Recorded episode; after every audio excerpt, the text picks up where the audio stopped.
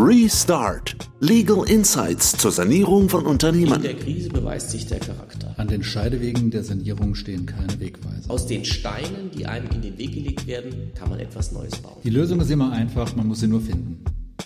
Herzlich willkommen zu einer neuen Folge unserer Podcast-Reihe Restart zur Sanierung von Unternehmen.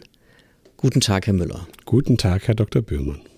Herr Müller, wir wollen heute mal wieder uns in die Perspektive der Bank begeben und uns anschauen, welche Voraussetzungen für die Darlehensvergabe in der Krise gelten. Ja, das ist ja auch nicht so einfach, unterliegt Regularien, relativ strikten Regularien auf Seiten der Bank. Die Bank kommt dann immer mit den sogenannten MAK, Mindestanforderungen an die Kreditvergabe.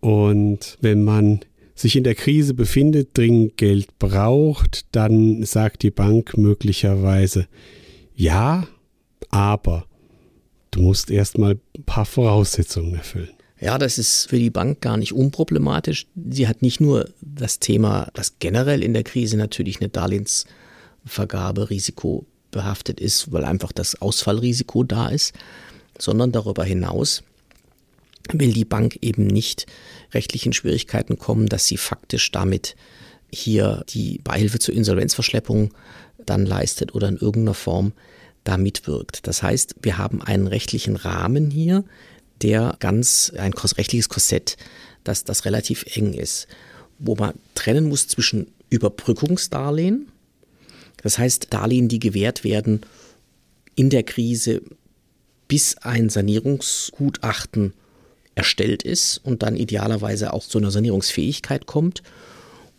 Und dann Sanierungsdarlehen, die gewährt werden, wenn wir ein solches Sanierungsgutachten haben. Mhm.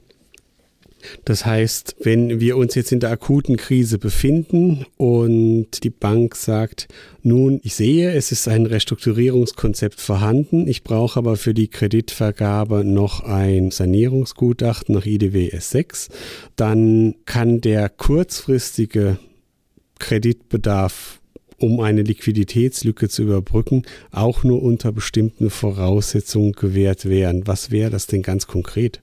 Also der Überbrückungskredit muss ausreichend sein erstmal. Also das heißt, ich muss das vernünftig den Kapitalbedarf für den Zeitraum, den ich brauche, bis das Gutachten vorliegt, und das sind ja einige Wochen in der Regel. Richtig. Dass dieser Zeitraum muss überbrückt werden. Das heißt, ich muss eine Berechnung machen lassen. Das ist ja dann Ihr Part, ja. denke ich, Herr, Herr Müller, wo abgedeckt wird in der Berechnung, wo ich sehen kann, in welcher Größenordnung ich eben dann diesen Finanzierungsbedarf habe, sowohl für die Kosten des Gutachtens und der Beratung dann mhm. und natürlich auch die laufenden Verluste, die möglicherweise noch anfallen in der Zeit. Das heißt ganz konkret, wenn wir davon ausgehen, dass wir für die Erstellung des Sanierungsgutachtens sechs Wochen brauchen, wir momentan aber in der Situation sind, dass wir mit den vorhandenen liquiden Mitteln diese sechs Wochen nicht mehr bewältigen können, dann machen wir eine Finanzplanung und ermitteln, wie hoch der Liquiditätsbedarf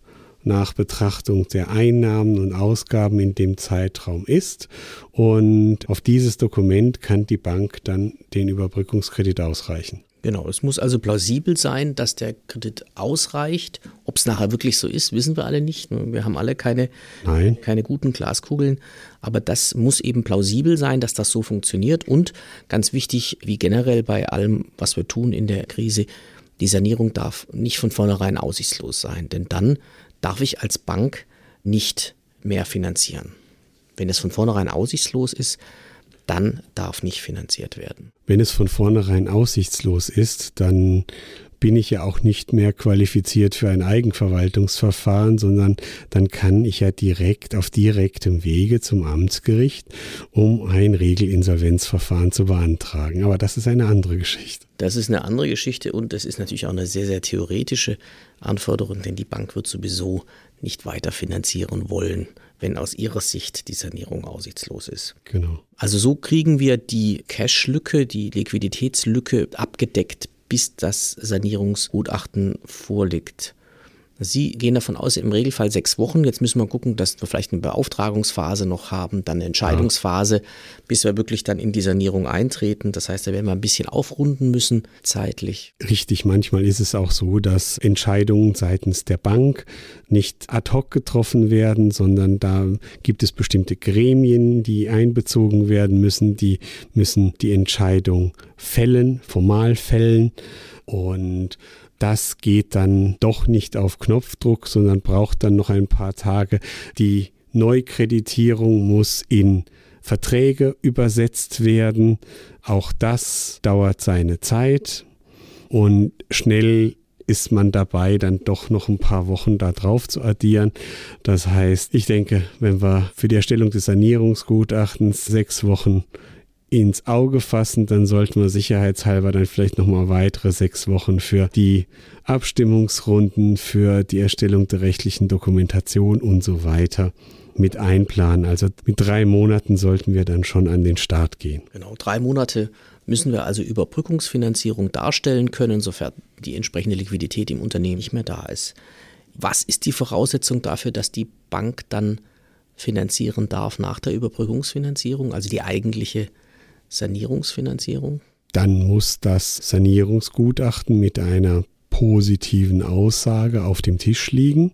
Das heißt, es muss dargestellt sein, wie das Unternehmen in die Krise gekommen ist, wie das Leitbild des sanierten Unternehmens ist, die Maßnahmen, die ergriffen werden, um die Krise zu beheben, also die operativen und die finanzwirtschaftlichen Maßnahmen. Das Ganze wird in eine Planungsrechnung übersetzt und aus dieser Planungsrechnung sollte sich dann plausibel ergeben, dass das Ganze zu einem Erfolg führt, der Gestalt, dass wir danach ein Unternehmen haben, das sich wieder dem Wettbewerb am Markt stellen kann und durchfinanziert ist.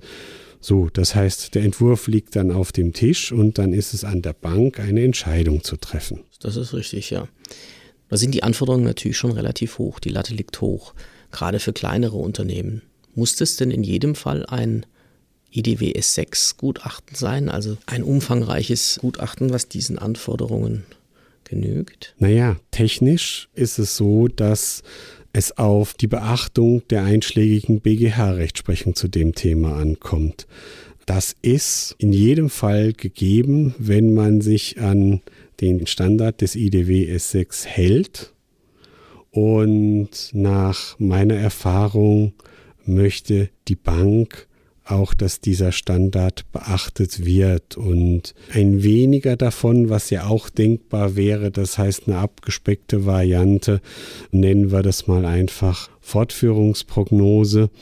Das ist zwar auch denkbar, wenn die BGH-Rechtsprechung beachtet ist dabei, Allerdings will die Bank sich üblicherweise auf der sicheren Seite bewegen und möchte ein IDW S6 haben. Ja, darauf wollte ich hinaus, denn streng genommen brauche ich den IDW S6 nicht, sondern ich muss eben die Voraussetzungen der Rechtsprechung erfüllen, die Sie ja auch vorhin skizziert haben aber in der Praxis halt dann doch im Zweifel IDW 6 und damit wird es natürlich gerade in kleineren Fällen schwer. Richtig. Wenn ich jetzt vielleicht nicht einen institutionellen Kreditgeber hätte wie eine Bank, sondern jemand anders, der da flexibler ist, ist es rechtlich eben auch denkbar, dass man in kleineren Fällen auch dann ein etwas abgespecktes Gutachten macht, aber der Kern muss halt einfach bleiben, dass analysiert werden muss, woher kommen die Probleme, wie lassen sie sich lösen und ist eben im Endeffekt die Sanierungsfähigkeit mit den neuen Mitteln dann gegeben. Und das ist in allen Fällen die Voraussetzung einer neuen Finanzierung.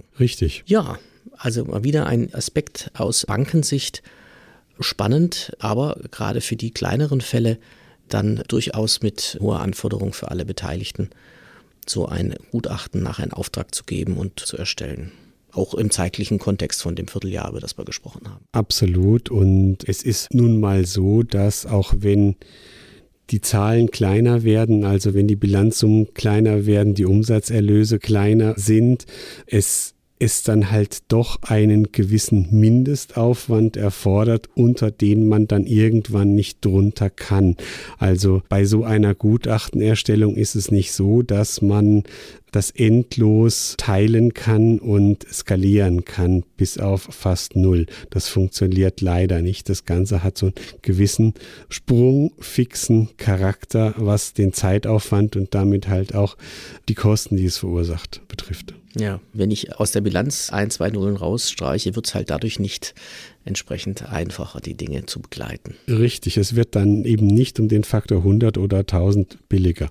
Ja, gut, ja. Sonst jedenfalls könnte der Berater nicht leben. Ja, vielen Dank, Herr Müller, für diese Einblicke und dann freue ich mich auf die nächste Folge. Vielen Dank, Herr Dr. Bürger. Wiedersehen.